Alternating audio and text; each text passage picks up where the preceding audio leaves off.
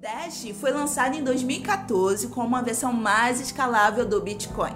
Mesmo com a escalabilidade melhor, os usuários da rede Dash perceberam que somente a tecnologia básica de blockchain não é adequada para os tipos de aplicações de pagamento que você e eu usamos todos os dias. Como pagar nossos amigos e família por nome de usuário ou obter recompensas por comprar com nossos comerciantes favoritos ou ter credenciais de login global que permitem criar novas contas, tudo na web. A rede Dash então percebeu que para se tornar a melhor opção de pagamento, precisaria ser mais do que apenas um blockchain escalável. É necessário se tornar compatível com as tecnologias da web que os usuários e desenvolvedores já estão familiarizados. Resumindo, a rede Dash teria que se tornar uma nuvem. E com isso, a Rede Dash anunciou em 2015 o Dash Evolution e hoje a Rede Dash está se preparando para a implantação da maior e final parcela desta evolução, chamada plataforma Dash. A plataforma Dash é composta por quatro componentes, que juntos farão da rede Dash a primeira criptomoeda P2P que funciona como serviço em nuvem. Isso significa a primeira API HTTP descentralizada do mundo, armazenamento em blockchain verificado de dados do usuário, nomes simples de usuários sincronizados com endereços criptografados. Mas como podem as coisas que eu acabei de mencionar serem possivelmente executadas em um blockchain descentralizado, quando nós sabemos que tudo isso só foi possível em serviços descentralizados no passado? E a resposta pode ser encontrada em cada um dos quatro seguintes vídeos, onde você aprenderá sobre Dash Drive, API descentralizado, nomes de usuário através de serviço de nome da plataforma Dash e o protocolo da plataforma Dash. Fique ligado, pois o Dash está se tornando uma nuvem descentralizada. Olá a todos, eu sou Rodrigo Digital e bem-vindos ao Debate Descentralizado. Essa é uma iniciativa do canal Dash Dinheiro Digital, juntamente com o Rossello Lopes, o fundador da antiga CoinBR, agora Stratum, e também da plataforma Stratum Blue. O objetivo principal desse programa é trazer as principais personalidades de criptomoedas do Brasil e do mundo para uma conversa amigável sobre essa revolução que está acontecendo agora. Deixe também nos comentários qual tipo de tema você gostaria de estar assistindo aqui no Debate Descentralizado e não se esqueça de curtir e compartilhar os nossos vídeos. Mais uma vez, bem-vindo ao Debate Descentralizado. É isso aí, galera, no debate descentralizado de hoje, o mais tenso de todos aqui no assunto importantíssimo. Nós temos aqui presente o Rodrigo Borges, ele que é o CEO e fundador da Spins. Temos também o Artemio Picanso, ele que é advogado da PFB Advogados. Temos também o Rudá Pellini, autor do best-seller O Futuro do Dinheiro, e Rossello Lopes, fundador do grupo Stratum. Quero começar aqui, pessoal. A gente vai ter um assunto interessantíssimo depois dessa notícia que o FMI postou ah, nessa semana nas redes sociais. Porém, a gente vai ter que falar um pouquinho sobre da história, tá ok? Pra gente ter uma, uma noção da linha do tempo, de onde estamos, porque isso não é um problema de hoje, mas sim de mais de 100 anos. Então, em 1913, nós temos a fundação do, do Federal Reserve, né, o, Banco Central dos Estados Unidos, que é uma instituição privada e não do governo americano. Ah, em 1944, houve um encontro ah, em uma cidade chamada Bretton Woods e foi assinado o Acordo de Bretton Woods, aonde especificava que ah, os bancos centrais tinham que ter o equivalente de ouro, o equivalente em notas de papel ou recibo, né? a nota promissória em circulação, fazendo com que o dinheiro seja apegado, atrelado, tenha o lastro em ouro.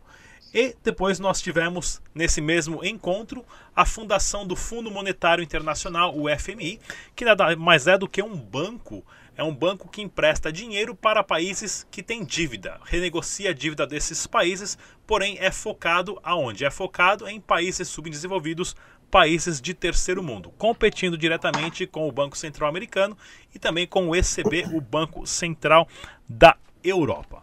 E vamos um pouquinho mais para frente, em 1971 nós tivemos o presidente Richard Nixon cancelando o acordo de Bretton Woods e dizendo que agora o dólar era somente o dólar, que era uma economia forte e era garantida pelo governo americano, aonde ah, não era mais possível você reaver. Nações que tinham dinheiro depositado nos Estados Unidos em ouro não podiam mais sacar em ouro, ouro só sacavam em dólar. Ou seja, os Estados Unidos e os bancos centrais confiscaram todo o ouro do mundo inteiro, trocando por um pedaço de papel não mais atrelado, tá ok?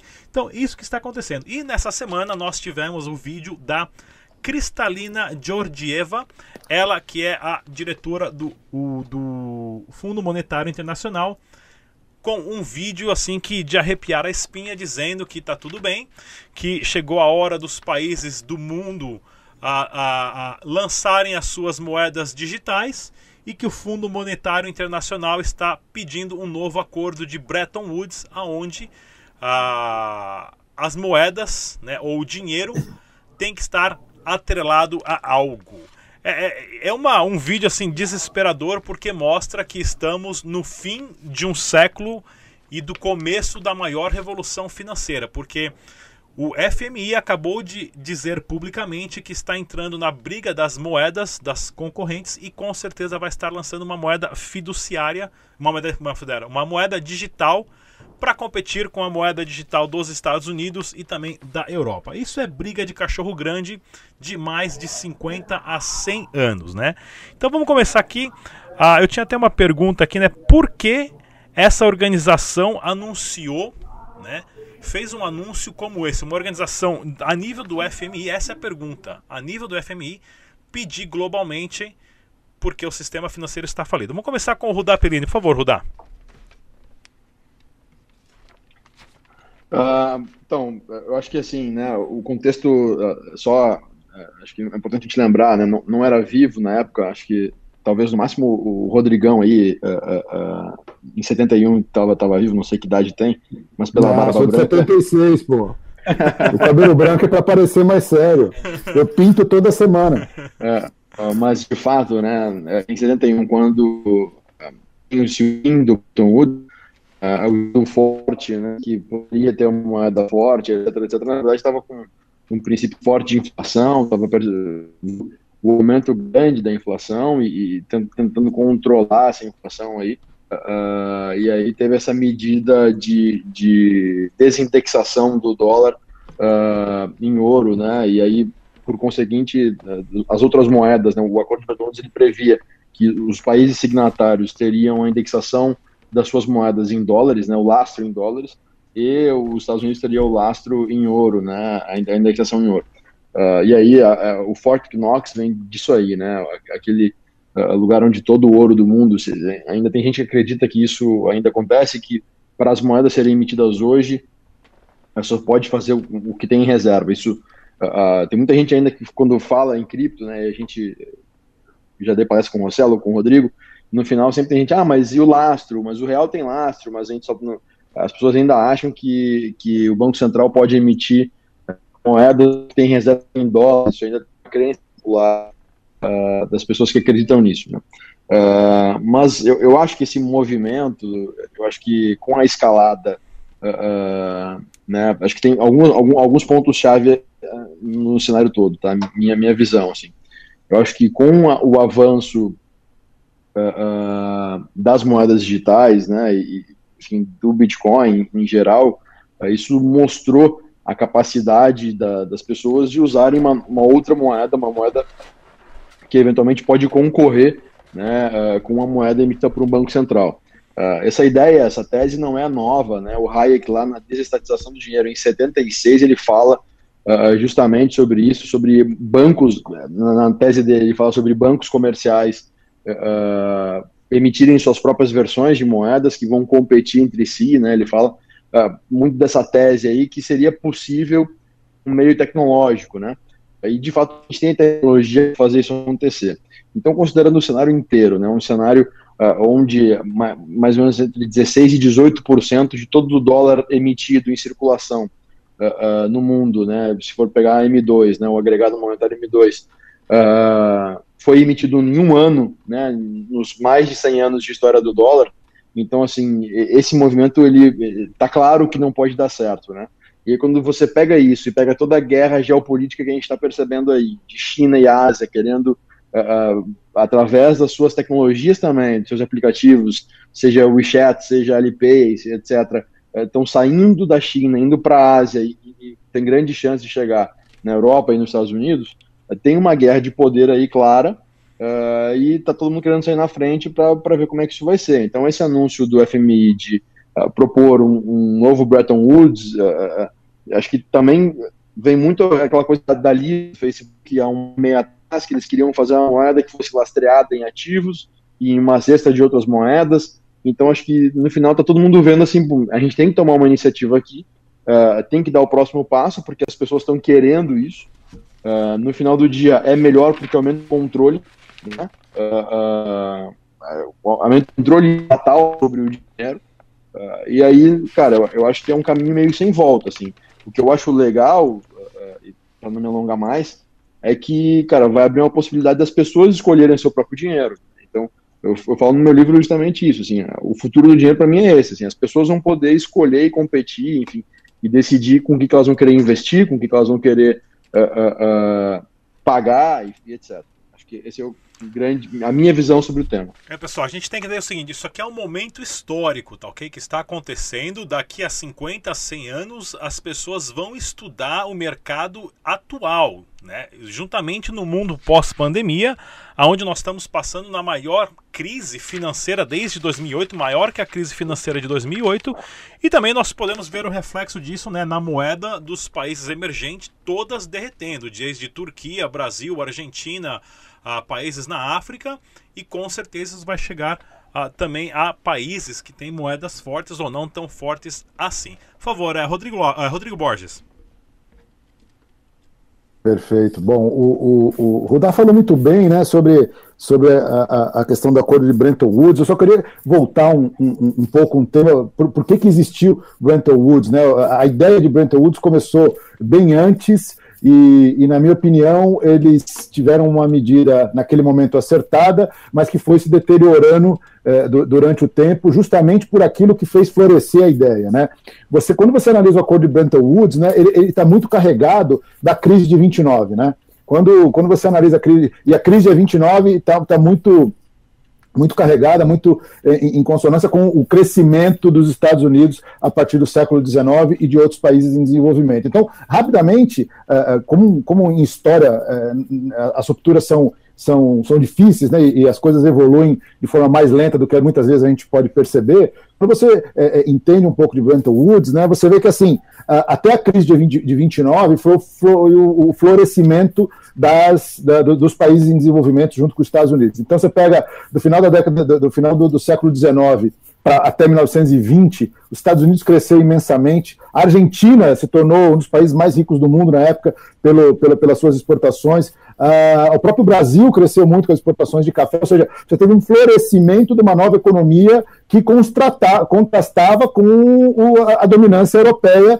que foi sempre os grandes do, dominadores do mundo em termos econômicos. Né? A, a, libra esterlina começou a ser ameaçada como, como reserva de valor, e aí os caras uma, começaram a fazer, esses países europeus e outros países, a Ásia começou a ter alguma predominância, esses países começaram a intervir na economia. Né? Então é aquela aquela máxima que a gente fala que quando você é um pouco, estuda um pouco o liberalismo, né, tudo que o governo põe na mão, geralmente ele piora. Então você vê que a crise de 29, falando rapidamente, ela foi causada basicamente pelo intervencionismo dos países, criando barreiras, barreiras é, é, é, alfandegárias, tarifárias, para tentar proteger os seus mercados. E aí, quando todo mundo começa a querer só se defender, todo mundo quebra, que foi o que aconteceu em 29, né? Aí veio, e, aí tem a, a, a, a, Primeira Guerra Mundial, que causou um, uma destruição de valor muito grande, e a própria Segunda Guerra Mundial, após a crise de, de, de 29, que a, crise de 29 acelerou algumas diferenças sociais muito grandes na Alemanha, após a.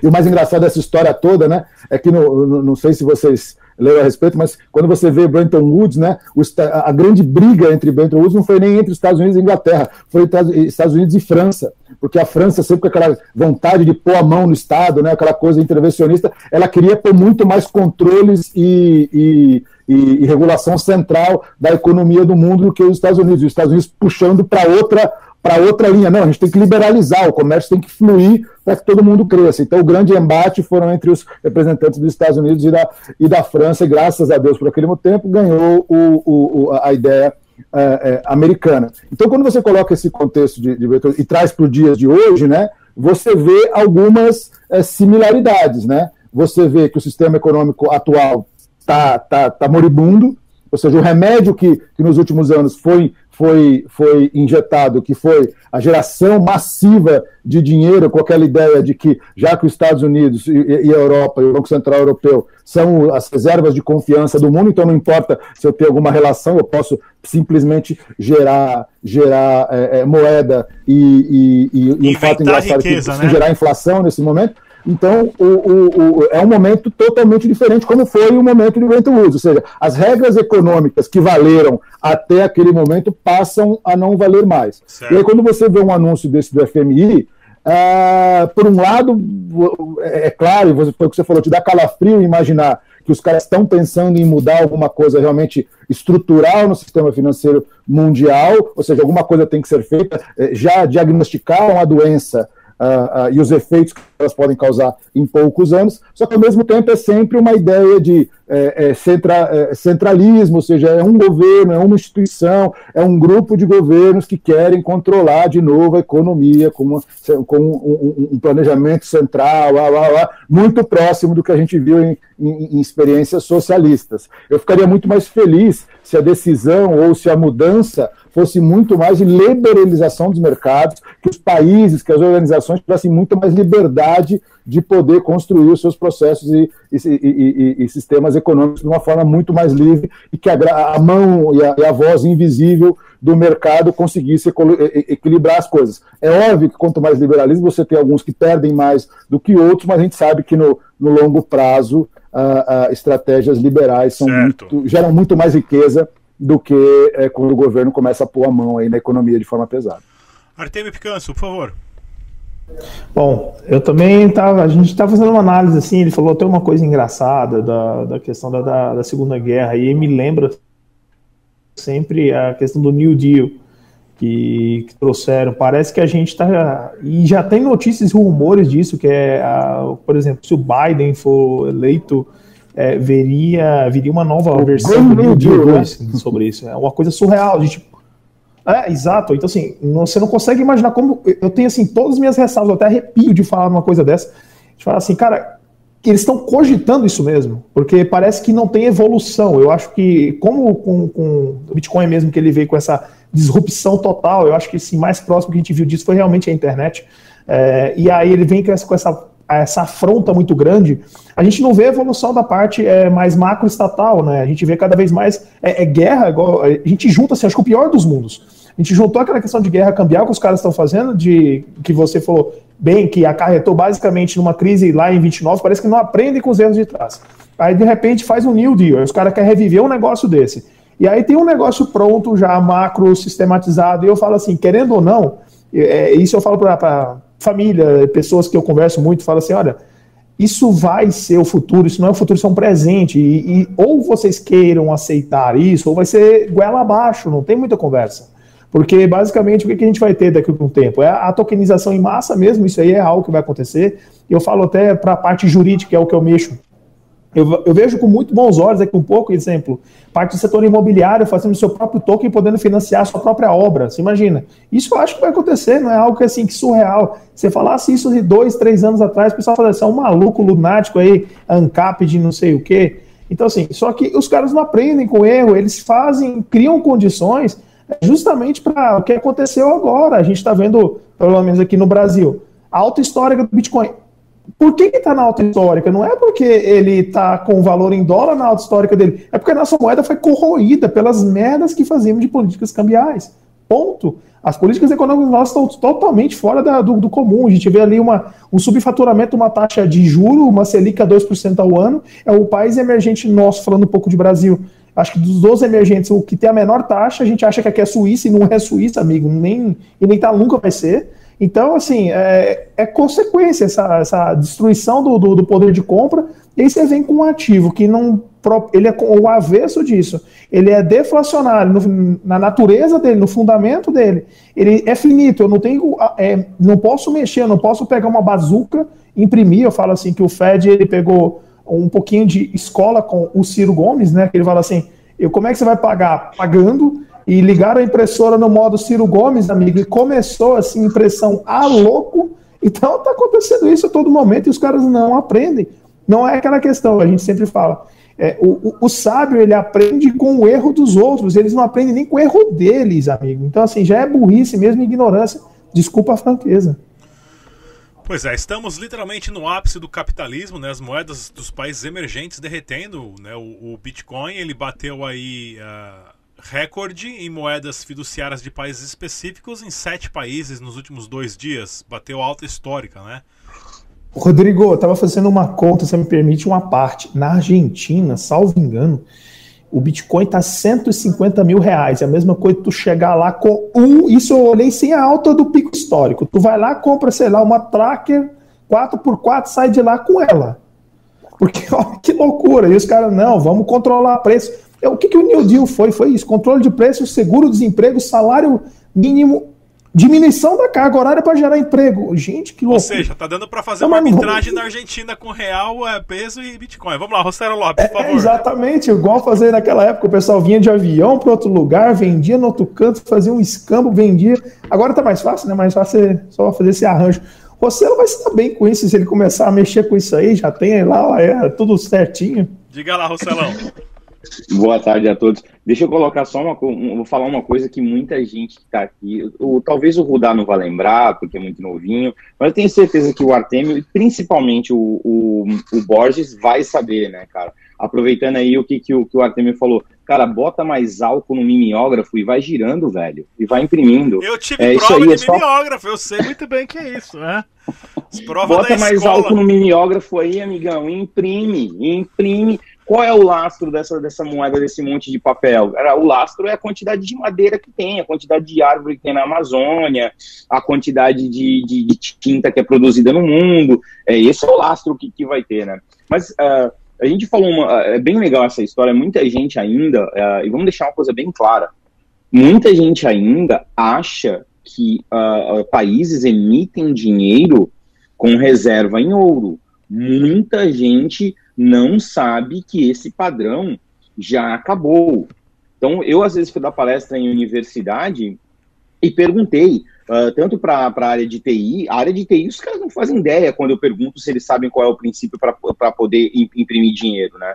A galera de economia, um ou outro ali sabe e tal, o pessoal de direito, esses nem vai na palestra, porque os caras devem estar processando alguém.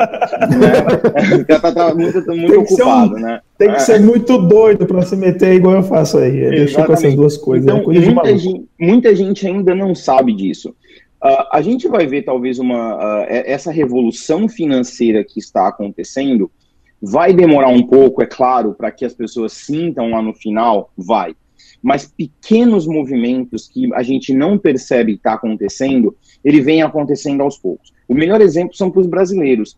Por que, que o Banco Central, mas aí tem um lado perigoso, que eu já falo por que, que, eu, que eu acho perigoso, por que, que o Banco Central acelerou tanto o PIX?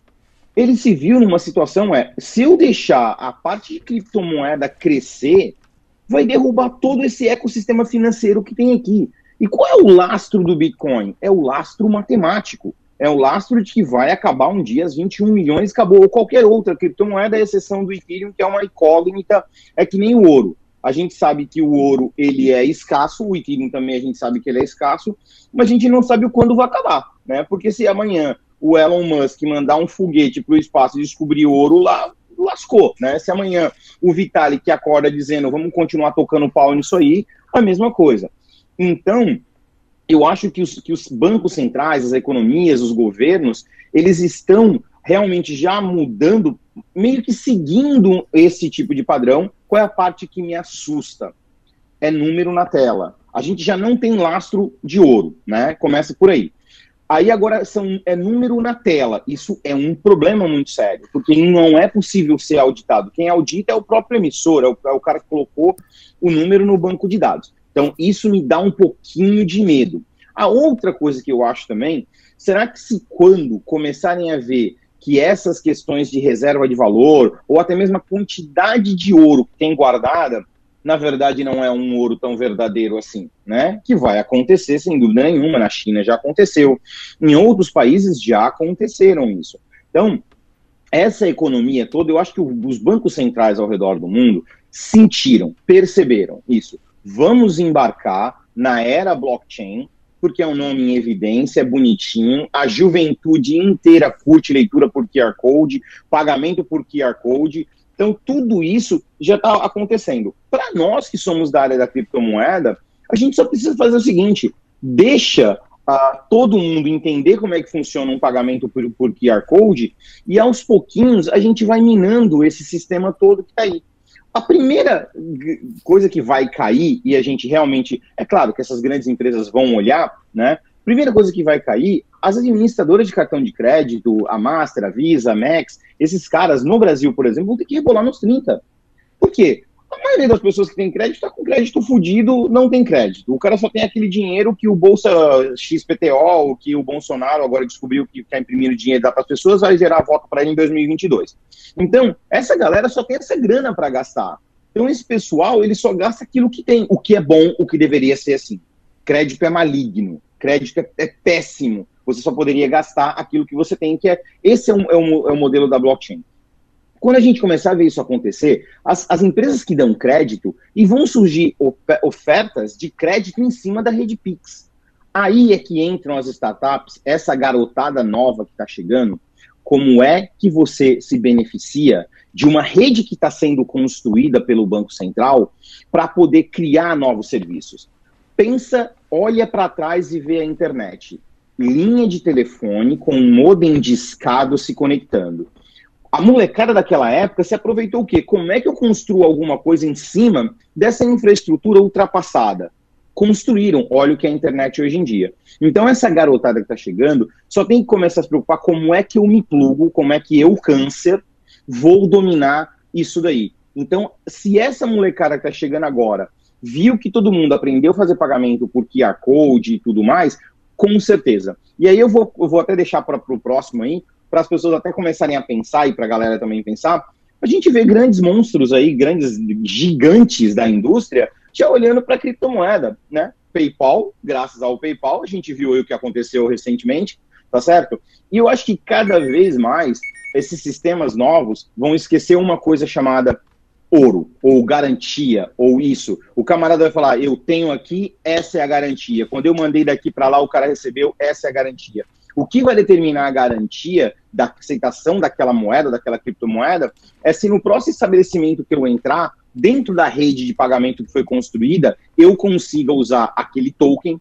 dentro daquela rede. Se vai ser um token da companhia de energia elétrica, se vai ser um token da companhia de gás, se vai ser um token do posto Ipiranga, se vai ter um, um do, do, do, posto Petrobras, que eles mesmos estão fazendo o próprio token dele, é isso que vai dar garantia. A garantia vai ser a usabilidade, que é o caso do Bitcoin hoje em dia. Então eu acho que cada vez mais vai desmistificar essa questão toda e a gente não fiquem surpresos se a gente de repente descobrir grandes lugares que tinham reservas de ouro, descobrir que ele não tem ouro e sim pirita.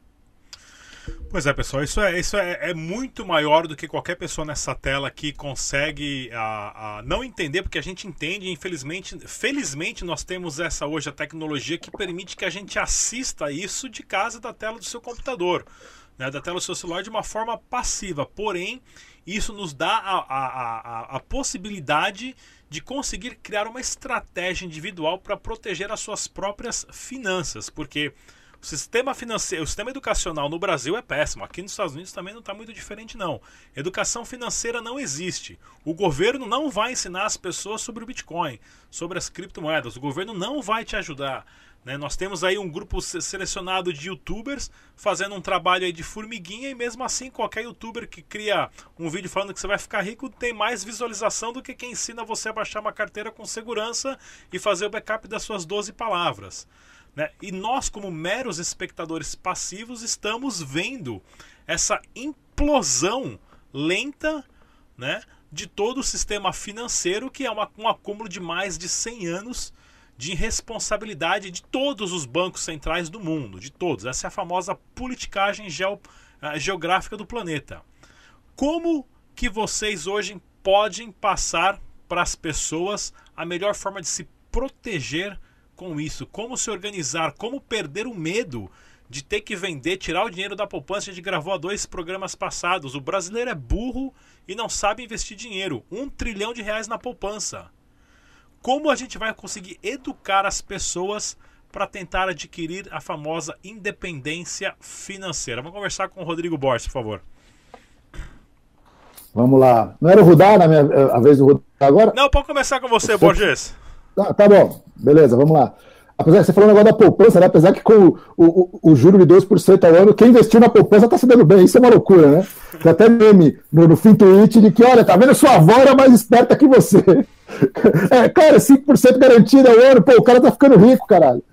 Puta, falei palavrão, desculpa. Não, pode falar. Mas pode falar. O, o, o, o, o fato é isso. É, é, quando você fala de PIX, né, e quando você fala de educação financeira principalmente, é, a, gente tem um, a gente tem um déficit, né? Assim, eu, eu acho que assim, é, a gente ainda está pior que outros lugares, né? Quando você fala, quando você fala de Estados Unidos, até por questões é, é, estruturais e históricas, né? As pessoas aprenderam muito mais cedo a, a, gerir melhor o seu dinheiro, por quê? Porque lá você sempre teve juro baixo, então não adiantava você deixar o seu, o seu dinheiro em título do governo que você não ia ganhar nada. Então aí você cria essas tremendas é, disparidades, né? O, perto de 50% de todos os americanos investem em bolsa de valores. Aqui no Brasil é 1,5%. Até porque todo mundo foi ensinado, eu lembro, eu lembro do meu pai falando, não, nós temos colocar dinheiro na poupança ou no máximo em, em título do governo, eu no sei. Cantar a musiquinha, porque... né? O tempo passa, o tempo voa.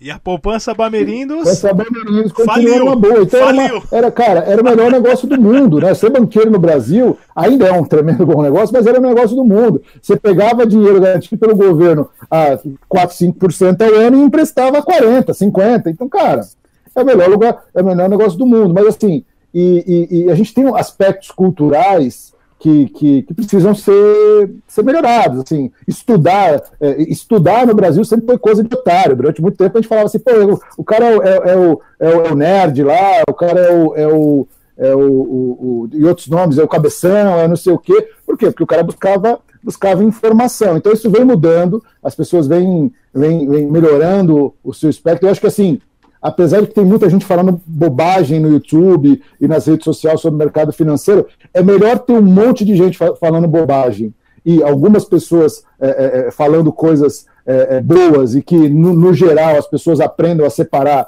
o que é o que é, é, o joio do trigo, do que durante muitos anos que o consultor financeiro, como para a maioria das pessoas ainda é, o seu gerente de banco.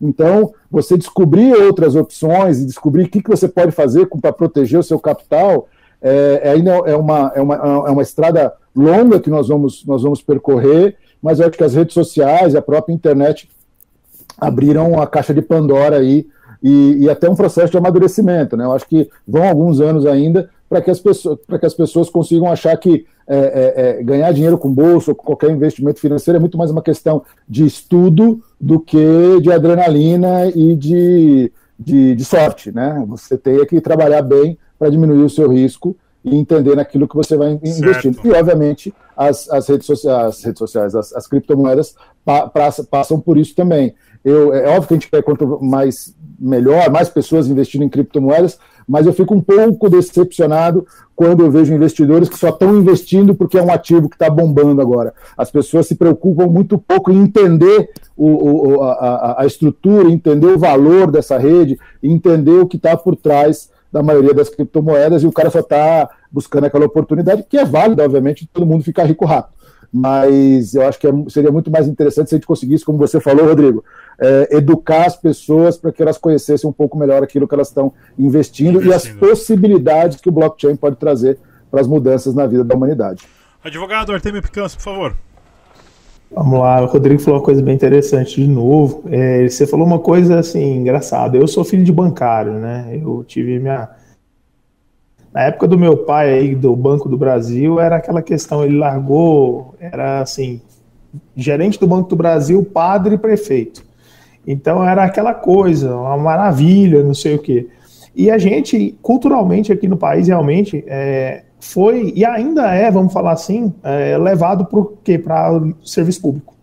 Eu sou um que saiu do serviço público, eu sou egresso da carreira pública, trabalhei, coordenei a fiscalização do PROCON aqui no estado de Goiás, trabalhei no Ministério Público, larguei tudo para iniciativa privada. Então, assim, uma parte disso vai dessa mudança cultural de geração de riqueza. Porque o que a gente mais vê atualmente, assim, ainda é as melhores mentes são forçadas assim, cara, só tem vai para o serviço público porque você tem estabilidade essa, essa falsa sensação de estabilidade. E o que eu mais via lá na época era uma depressão absurda. E tanto que assim, saí, não tem um pingo de arrependimento e, e, e sabe, são coisas que acontecem que a gente tem que analisar para melhor, como você falou. É, hoje, assim, a gente vê uma situação que começa a nossa mudança ao nosso redor, a gente fazendo a nossa parte mesmo. Minha família mesmo, hoje, todos têm criptomoeda. Meu irmão, pai, meu pai tem quase 70 anos, mas, olha, subiu hoje, não sei o que, todo empolgado. A gente tem que começar a fazer a nossa parte, nós aqui mesmo, para poder influenciar outras pessoas. Então, assim, a gente tem que ter essa mudança de que é, acabou isso, graças a Deus também um pouco, né, digamos, nessa gestão, e não é por causa da gestão em si, é porque acabou o dinheiro, amigo. Não tem como você contratar mais funcionalismo público a todo tempo. O Estado já está inchadaço, não tem conversa. Então, assim, ou a pessoa se desvia para iniciativa privada, vai empreender e gerar riqueza, porque como você falou, o dinheiro era todo revertido para onde? Quem que faz a administração mais macro, por exemplo, de um ativo chamado poupança? De quem que é disso? O outro exemplo clássico que a gente vê aqui aí já é uma parte jurídica, o FGTS. Cara, qual que é o rendimento daquilo? Se você acha a poupança ruim o rendimento, a, o FGTS é pior ainda, que ele é corrigido com TR. TR é zero, não dá nada, é uma coisa zero, é a mesma coisa é TR. Então, assim, e aí qual que é o requisito? Você vai ver na legislação. Você pode retirar o FGTS a qualquer momento? Você não pode. Você tem requisitos para poder retirar quando há uma dispensa sem justa causa. O cara vai chegar lá, ele tem. Se, se ele faz hoje, olha que veio a flexibilização 2017, de acordo com o patrão, com o patronal, ele não pode resgatar todo o FGTS, 80% somente. Então, gente, é, é, eu falo para todo mundo quando teve aqueles saques espontâneos que o governo liberou, perguntavam: e aí, você acha que eu saco? Eu falei: limpa limpa. O que você puder tirar do FGTS, você limpa. Bota em qualquer lugar, debaixo do colchão, em qualquer canto, vai render mais do que aquilo. Porque não existe. Então, assim, passa muito dessa questão de conscientizar as pessoas para ter uma mudança no padrão cultural delas, para a gente sair daquela questão dessa visão de Estado empregador, de geração de, geração de riqueza, para o empreendedorismo, que isso vai fazer o país fortalecer. De resto, não tem muita conversa. É bem por aí mesmo. E forçar as pessoas a ensinar, trazer, olha, ó, isso aqui dá certo, isso aqui dá bom. Não é só questão de fundamento. E para encerrar, no, questão de é, especulação, para encerrar, eu vou só finalizar com uma questão hoje aconteceu. Quando eu falo, eu fiquei enchendo o saco muito do grupo do pessoal, da, de familiares mesmo, vamos fazer isso e tal. O cara falou assim: Ô, Artemio, vem cá, qual que é o livro bom? O brasileiro tem essa mania. Qual que é o livro bom para eu poder fazer os tradings de criptomoeda. Falei, cara, vamos fazer o seguinte, vamos começar do começo. Pega um livro bom para saber o fundamento da cripto, para que, que ela serve. Lê esse livro primeiro. Depois você pensa em querer negociar isso. Primeiro entende o que é, para que serve, depois você negocia. Ponto. Manda isso para a pessoa, entrega isso para ela. A gente fez isso, colocamos isso, olha, leia o fundamento, entenda o racional por trás. É a mesma coisa aqui. Porque você não está delegando o teu dinheiro para alguém, você está sabendo o que está fazendo, e aí evita o que eu mais tenho, e é o que eu lido, que é o core business do escritório hoje, que são golpes financeiros. Evita que pessoas caiam em golpes, porque ele vê, ele analisando aquele mercado de renda variável, ele fala assim, opa, isso não dá isso. Esse rendimento não é fixo no mercado variável. E vai, e vai acabar um pouco com essa indústria que virou que assim, a gente lida com casos assim, direto, é meio milhão de reais, meio milhão de dólares, pessoas caindo em golpe a todo momento. Então a gente passando para essa parte de educação, acho que é o primordial, educação financeira. Começa por aí. Rudá Pellini, já faz o jabazão desse seu livro aí, o Rudá que é o autor do best-seller O Futuro do Dinheiro. Vamos lá, Rudá. Ó, oh, aí, então, o primeiro jabá aí quer começar, quer aprender, acho que é um bom ponto de partida. Temos aqui o, o Rossello, que é um dos entrevistados, uh, também, vários outros uh, personalidades. só um pouquinho, que, que te interromper. Como eu faço toda vez isso, já fiz isso com a, a, funcionária da Emília, estou aceitando o meu na minha casa com dedicatória, por né? gentileza. Beleza. Ó, já comecei a interromper, porque esse livro só tem um erro. Só tem um problema. Qual seria? Eu ter conhecido o Rodado e poderia ter fechado Qual? a edição. Verdade. Uh, mas aí o acho assim, uh, uh, né, olhando para a, a ideia do livro foi falar justamente sobre isso, né, sobre, uh, assim, não só sobre Bitcoin e cripto, mas como as pessoas podem se preparar uh, para essa revolução que está acontecendo. Né? O pessoal falou de Pix, né? você, você falou de como o, o Rossell também trouxe toda a questão do Pix e como isso vai abrir portas para uma série de outras inovações e, e, startups que vão poder oferecer uma série de, de produtos e, e serviços diferentes para as pessoas. E de fato, eu acho que é, esse é o futuro do dinheiro, essa revolução financeira que está acontecendo agora. É, as pessoas vão aprender novamente a usar dinheiro, uh, a transacionar, a investir, uh, vai ter que começar do zero, né? Uh, Para nossa geração, aí eu me coloco na geração de vocês, Rodrigo e o Rossello, que são os, os, de, né, os mais velhinhos aqui da live, mas me coloco nessa geração, para a gente aprender isso não é tão simples, né? Tem que mudar o mindset. Para a criançada que está vindo agora no TikTok, por exemplo, uh, uh, cara, isso já é natural. Para a criançada que está ali jogando e que tem. Olha aí. Olha aí. Uh, para a criançada que tem. que começou já, né? Tá no joguinho, já tem o dinheirinho do joguinho, já cons consegue trocar por coisas, né? consegue ganhar o dinheiro jogando, etc, etc. Isso é muito mais fácil. não precisa necessariamente ter um real e um real físico para essas pessoas acreditarem que dinheiro é de fato alguma coisa que você pode comprar e trocar. Uh, e também uh, para essa galera, para essa nova geração, entender a desvalorização disso é muito fácil porque eles aprendem no joguinho também, que perde valor, se, né, e que se colocar muito pode acabar perdendo valor e tal. Uh, enfim, o resumo da ópera é que a gente tem uma população mundial que reaprender a, a pensar no tema e a pensar no sistema. E falando de Brasil, a gente já tem um, um adendo maior, que é 48 milhões, talvez esse número hoje seja menor, mas até no passado nós tínhamos 48 milhões de eh, desbancarizados do Brasil, pessoas que não tinham acesso ao sistema financeiro tradicional, pessoas que não tinham acesso a uma conta bancária. Né? E aí, putz, é bizarro quando a gente pensa nesse número e fala que uh, quase um quarto da população não consegue ter uma conta no banco. E o que acontece quando esse cara não tem uma conta no banco? Ele vai recorrer para o agiota, ele vai recorrer uh, uh, né, para soluções informais e acaba pagando altos juros, né, acaba tendo um serviço ruim, sem acesso, etc. Mas hoje, quase toda a população, acho que o, a, a, o número de celulares por pessoa é 1,8, se salvo engano, no Brasil. Então, a, todo mundo, aparentemente, a maior parte da população tem um celular uh, com uma conexão à internet, pelo menos que seja uma conexão uh, pequena, mas consegue se conectar. Né? O WhatsApp ele bombou muito no Brasil e, e, o Brasil é o maior país do mundo para o WhatsApp justamente por essa facilidade de conseguir mandar mensagem de forma gratuita, né? Poder mandar uma mensagem instantânea para alguém se comunicar e mais do que isso, tem a facilidade de mandar uma mensagem de voz, que é um dos recursos que mais pegou, fez com que o WhatsApp tivesse adoção no Brasil, foi essa capacidade de você ligar e mandar mensagem de voz, porque o brasileiro é analfabeto funcional, né? falando da população. Então, o cara não sabe escrever, o cara manda uma mensagem de voz.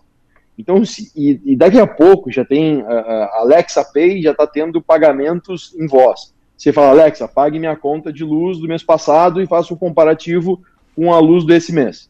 Uh, isso já tem teste nos Estados Unidos rolando e daqui a pouquinho vai estar tá em todos os países onde a Alexa tem uh, uh, oferece serviço. Então, você imagina você conseguir começar a pagar com voz, que legal que vai ser. Uh, mas é óbvio que para isso funcionar, a gente precisa ter uma reeducação das pessoas em relação ao que é isso.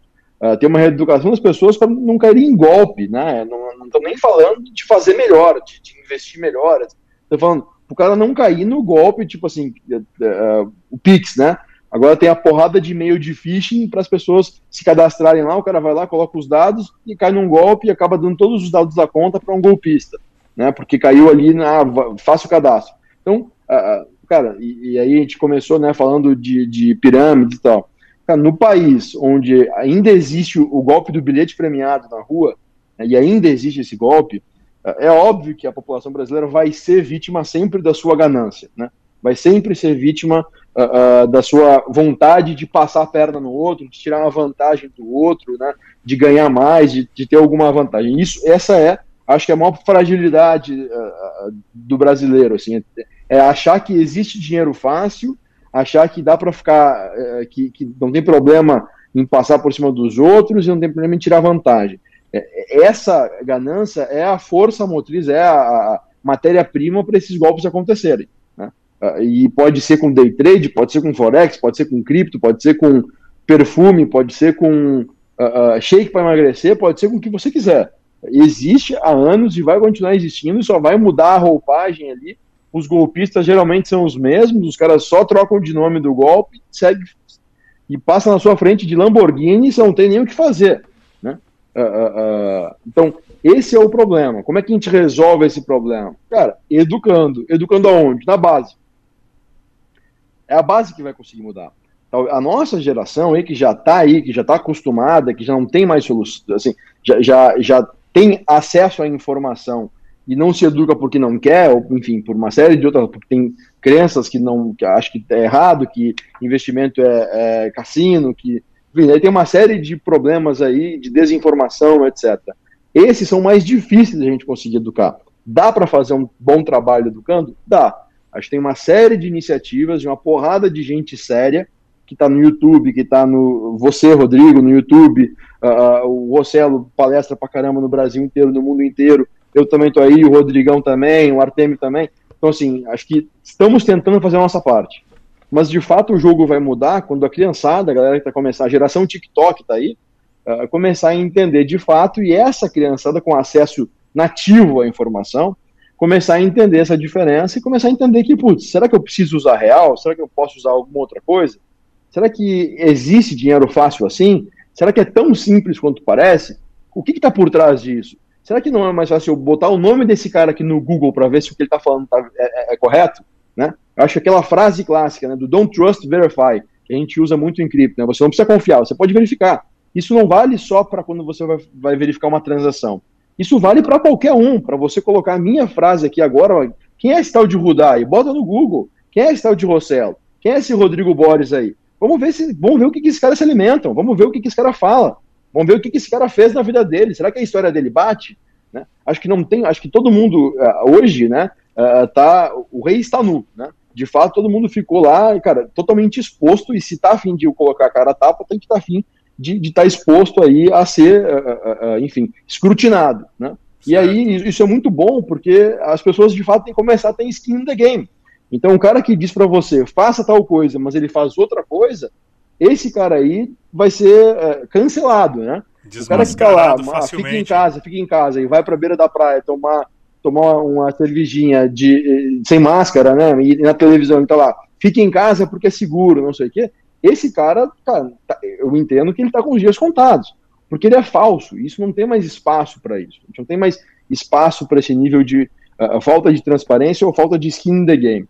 Então, se eu acho que tem que estar tá na rua sem máscara, beleza, eu não vou falar para as pessoas, não, fique em casa, que é tranquilo, tá não sei o que, né? Ou fique em casa, fique em casa, duas semanas depois você recebe uma verba de, de, de publicidade para defender as, as eleições e falar que as eleições são seguras. Aí você muda o discurso e fala, não, as eleições são seguras, mas fique em casa. Mas as eleições são seguras, vá votar. Seja voluntário, existe. seja mesário voluntário. Seja mesário voluntário. Não existe. Isso não existe. Né? Então não tem mais espaço para esse tipo de falsidade. Não tem mais espaço para isso. E isso também vem quando a gente fala de dinheiro. Uh, não tem espaço para o cara lá tentar enrolar, não, coloque no Tesouro Selic que é super bom. Aí o negócio desaba, o cara, não, veja bem, não foi bem assim, cara, não tem espaço. E teve muitos aí falando que era tranquilo, hein, que não tinha o componente pré-fixado, isso ninguém conta. Né? E, mas as pessoas lembram, e a internet lembra e fica salvo. E, e cara, e isso é, e fica salvo pela eternidade. O, print nunca morre. Né? Então, uh, não adianta. Eu acho que isso é muito interessante da, né, acho que tem que ter um certo cuidado também com isso, com o nível de exposição e de, e de o que, que, isso vai gerar de, de, impacto, mas eu acho que isso é muito importante para as pessoas entenderem que elas têm que ter responsabilidade do que elas estão falando, elas têm, né, pra, porque tem os dois lados, né, tem o lado de quem precisa aprender e o lado de quem está falando. Você não pode se propor a falar e falar besteira e falar assim, essa lei nenhuma, não tá nem aí pro próximo. E, Rudar é aquela coisa que você falou mesmo, é bem interessante isso. As pessoas, é, se você tá fazendo as coisas certinho, Amigo, eu falo, muita cliente vem perguntar, assim, às vezes não importa, cara, vem com todo o tato, mas já ouvi que eu sou advogado até de cara que eu tô batendo contra. Aí, será que você é isso mesmo? Eu falei, cara, faz o seguinte, quer saber um pouquinho de mim? bota meu nome aí, Artemio no Google, vai lá. Meu nome já é difícil, acho que assim, vai encontrar poucos aí, coloca aí. E é fácil, o Google vai dizer muita coisa. É o que eu falo para todo o pessoal ontem, perguntar, como é que você vai comprar uma empresa honesta? Meu, olha, vai fazendo pesquisa, você vai encontrar muita coisa, o Google tá aí para isso, e igual você falou, skin de game mesmo, não tem conversa. O Artemio, ainda bem que os três Rodrigo Borges que eu conheço são gente boa, são gente honesta, viu? Pode procurar lá. Um é advogado de cripto, o outro é casado com a prima da minha mulher, o cara é engenheiro e tem eu aí. Então, se tem algum outro fazendo besteira, não sei não. Vamos não, não, não, fique tranquilo, só tem um dos Santos aí. Manda lá, Rossellão. Agora, Rudá, você falou um negócio, cara, a gente vive num país que, infelizmente, ministro do Supremo e candidato a prefeito mente no currículo, cara. Triste, né? Triste. Cara, é complicado. Então, é, foi o que você falou, don't trust, verify. Não. Entendeu? Vai Você checar. Então, checar a capivara do maluco, diz por aí. Puxa, cara, então, olha isso, no eu final do dia, velho.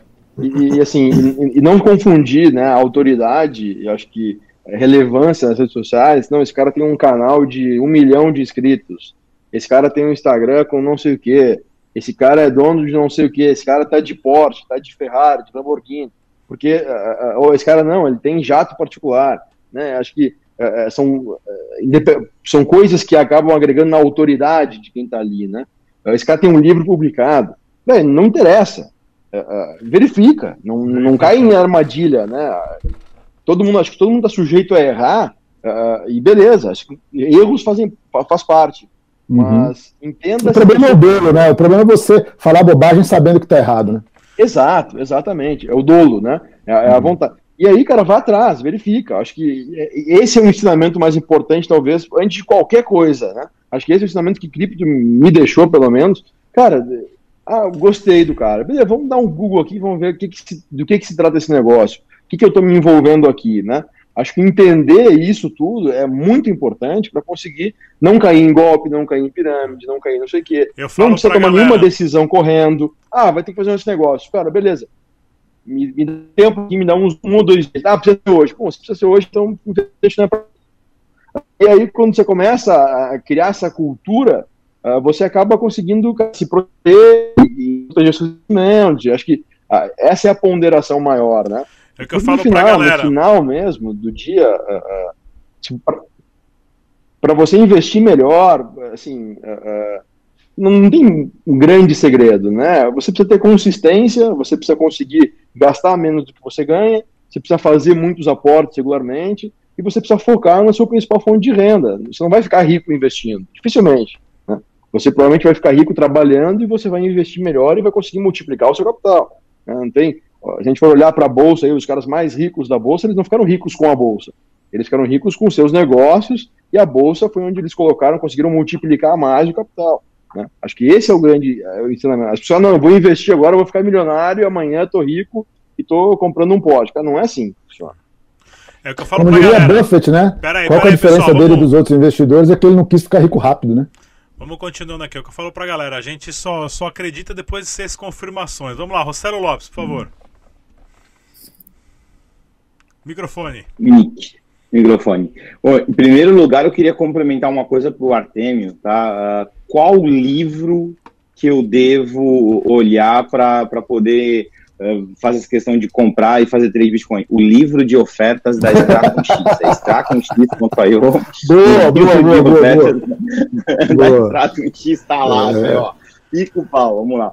E aí eu vou complementar. Bom, tá aqui, ó. Se vocês não têm esse livro, tá? Por favor, adquiram, porque é sensacional. Cara, porra, um dos melhores do mercado. Parabéns pro Rudá por ter feito isso aí. Meu, o cara, o, o cara foi atrás de várias pessoas, o cara realmente fez o trabalho, fez a coisa. Sensacional, sensacional. Esse aqui é meu, não adianta pedir porque eu não vou dar. Ah, e aí o Rudá falou uma coisa, ah, que a educação tem que ser lá, realmente, né? Tem que ser quando da, da, da garotada. E aí me, me chama uma atenção e me deixa super preocupado. Ah, o meu filho tem 16 anos. O moleque já faz trade e o moleque manda bem. E manda muito bem para a idade dele. E aí, por questões, ah, vamos falar, padrões aí, ele não pode ter, não pode ter conta em banco, cara. Ele, ele não quer poupança porque ele quer uma conta que ele possa agilizar, né? Ele não pode fazer trade. Ele tá fazendo trade com o meu nome. Como eu não tem conta em banco mais, lascou. Então a gente está tentando ver e ele, e ele quer esse tesão de poder falar, meu, eu quero pagar minhas contas, eu quero. E ele tem 16 anos. Aí o que me chama, e eu perguntei, Gustavo, alguns dos teus amigos, né, faz, tem conta em banco? Não, pai, ninguém tem conta em banco. Mas é engraçado que esses moleques, essa garotada, essas meninas de 16 anos podem votar. Tem uma puta responsabilidade de poder votar, mas não pode abrir uma conta bancária. Estranho isso, né? Até o, o Artemio tá aqui, vai, vai poder também falar a mesma coisa. Não responde por crimes igual a um cara de 18, mas ele pode votar. Então, o que a gente entende numa situação como essa, o que conta é o voto, não conta liberdade, usabilidade, se ele está aprendendo, se ele não está aprendendo. Então, está claro que o nosso sistema político hoje, o nosso sistema financeiro, quanto mais ignorante ou quanto mais falta de entendimento a criança tiver, ou o indivíduo tiver, quanto mais cedo tiver esse conhecimento, melhor para nós. Ele só precisa aprender a votar. É isso que importa. Ele não precisa aprender mais nada, ele tem que aprender a votar. Que é o que ensinavam para minha família lá no, lá no Nordeste, lá no, lá, lá, no país, lá que eu sou, sou cearense, sou do país da República Dominicana Cearense. Então, ali, era isso que aprendia. Você tinha que aprender que você quer registrar o seu filho. Filhos, eu fui registrado em época de eleição, cara. Então, e fui registrado no com data errada, mas fui registrado em data de eleição. Por quê? Porque o camarada que queria voto saía lá nas fazendas, lá no interior, pegando as pessoas para levar para registrar no cartório em troca de voto. Depois devolvia e falou: que essa criança nunca aprende a ler e escrever, mas continue votando no candidato. Então a gente vê que desde pequeno a gente já, já é doutrinado a realmente a não ter o conhecimento, principalmente o financeiro. O financeiro é o que mais me incomoda. Porque a molecada não tem na escola, a minha filha não tem. Eu já fui dar palestra na escola da minha filha eu ficava olhando para aquela criançada com cara de, assim, tava me olhando como, como se eu fosse de outro planeta. E não tem desde pequeno. Então acho que a primeira, aí a gente vê alguma, alguns vão a gente vê conta júnior. Vai lá, tem que ser maior de 18, você tem que estar na faculdade, cara. Ou então você quer uma outra poupança, a poupança, a poupança tem uma série de, de limitações. E podia, é né? Anteriormente podia. Eu abri com 14 anos, que eu comecei a trabalhar cedo. Exatamente.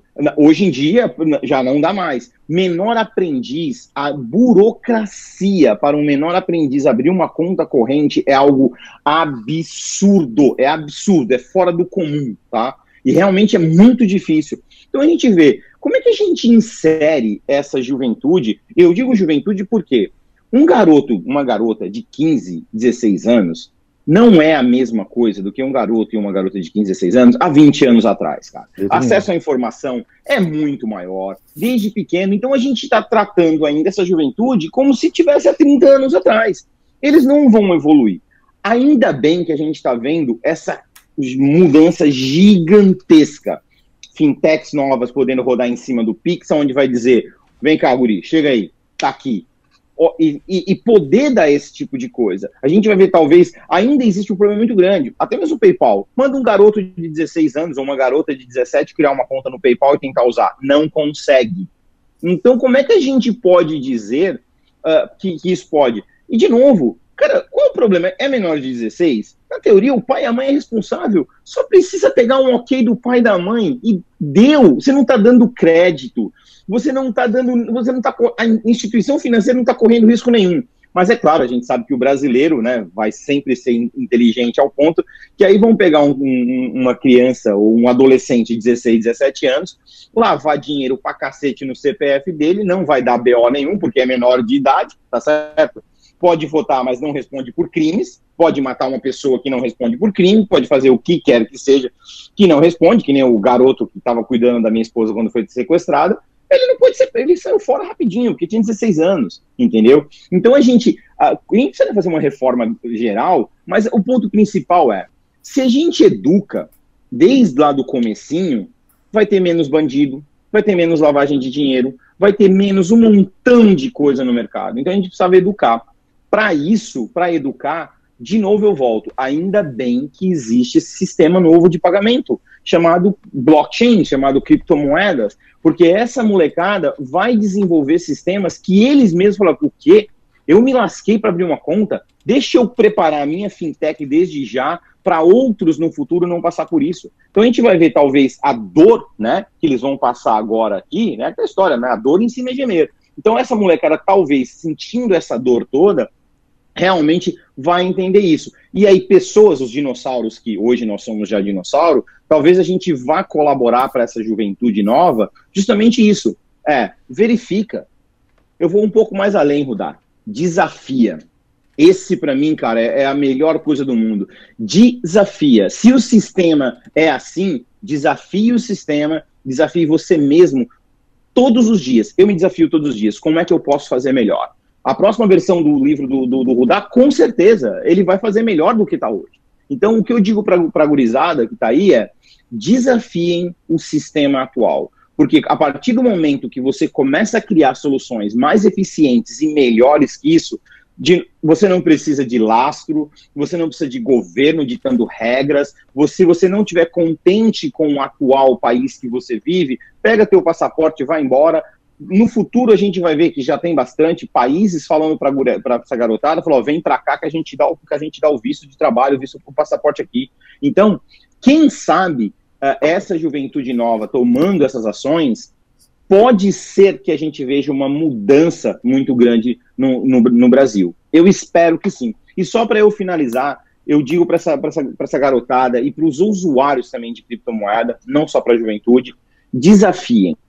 E muito importante, cuidado aonde tu investe o teu dinheiro, estudem. Tem muita gente que você pode perguntar, porra, você acha que tal empresa é pirâmide? O Artemio tá aqui, já vi, é sócio do, do, do, programa, cara. Tem vários caras aqui para poder ajudar. Verdade. Não custa perguntar. Qual é, qual é o problema de perguntar? Pergunta. É. E pode ter certeza. Eu, quando eu já, eu já cansei de falar, se eu perceber que na nossa corretora a gente preza por, por privacidade, a gente preza por liberdade, a gente inventa produtos novos para todo mundo usar o tempo inteiro. Se eu perceber que estão usando a nossa corretora para cometer qualquer ato ilícito, pode ter certeza que eu denuncio imediatamente e mando para a autoridade investigar. Não é problema meu. Eu não vou deixar cometerem crimes com criptomoeda para amanhã aparecer estampado no jornal mais um crime com Bitcoin. Eu cansei de escutar crime com Bitcoin, crime com criptomoeda. Cansei. Então foi o seguinte: vou continuar dando a, privacidade do usuário, vou continuar brigando pela liberdade dele. Usou a gente para fazer falcatrua, amizade? Pode ter certeza que a tua conta na minha exchange não vai durar nem duas horas. Porque com certeza vai para a autoridade lá em Hong Kong, não, não no Brasil, mas em Hong Kong, e, e acabou. Então eu acho que tem muita gente séria no mercado, muita gente, que pode te dar todo esse auxílio perguntem, galera. Eu vou finalizar com a, a frase que eu sempre falo. É melhor que a pergunta seja idiota, não o idiota que deixou de perguntar. Pode ter certeza que isso vai te trazer muito mais benefício. É isso aí, pessoal. Preparem-se para essa grande crise financeira que já está em andamento, verificado agora com o próprio FMI citando moeda digital, entrando na briga juntamente com o Banco Central Americano, com o Banco Central Europeu e outros mais. Proteja-se com um criptoativo que somente você tem o controle, como Bitcoin, Ethereum, Dash e outros mais. Vou deixar o link também das exchanges do Rossello aqui na descrição desse vídeo. Deixe suas perguntas, deixe seus comentários. A gente volta na próxima. Obrigado, pessoal. Boa tarde. Tchau.